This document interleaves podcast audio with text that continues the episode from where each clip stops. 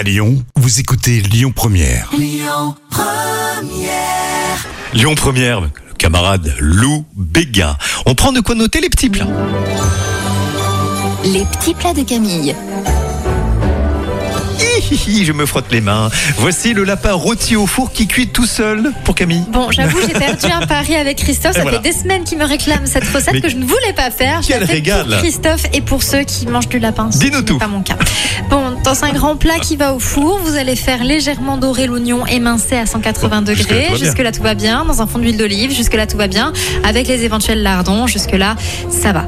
Pendant ce temps, coupez en deux dans le sens de la longueur les pommes de terre lavées sans les éplucher. Coupez les tomates en quartier. Sortez votre plat du four. Attention à ne pas vous brûler.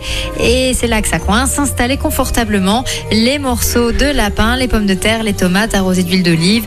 Bon, si vous voulez faire une, varia- une variante végane, hein, je suppose que c'est possible Mais aussi. Fais-nous rêver, Camille. Bon, voilà, Fais-nous ce rêver. petit lapin dans le four. Ajoutez le vin blanc, les gousses d'ail, d'herbe et écrasées au couteau.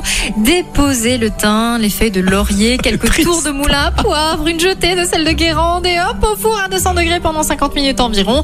Arrosez de temps en temps durant la cuisson. Retournez les morceaux en même temps. Le lapin doit être doré et ça. caramélisé. Ça me coûte de dire ça. Arroser, arroser. Il faut y aller, il faut Si- arroser. voilà, si vous mettez des lardons fumés, pensez à ne pas trop saler. Allez, coq Robin pour la suite, c'est Lyon Première. Merci, Camille.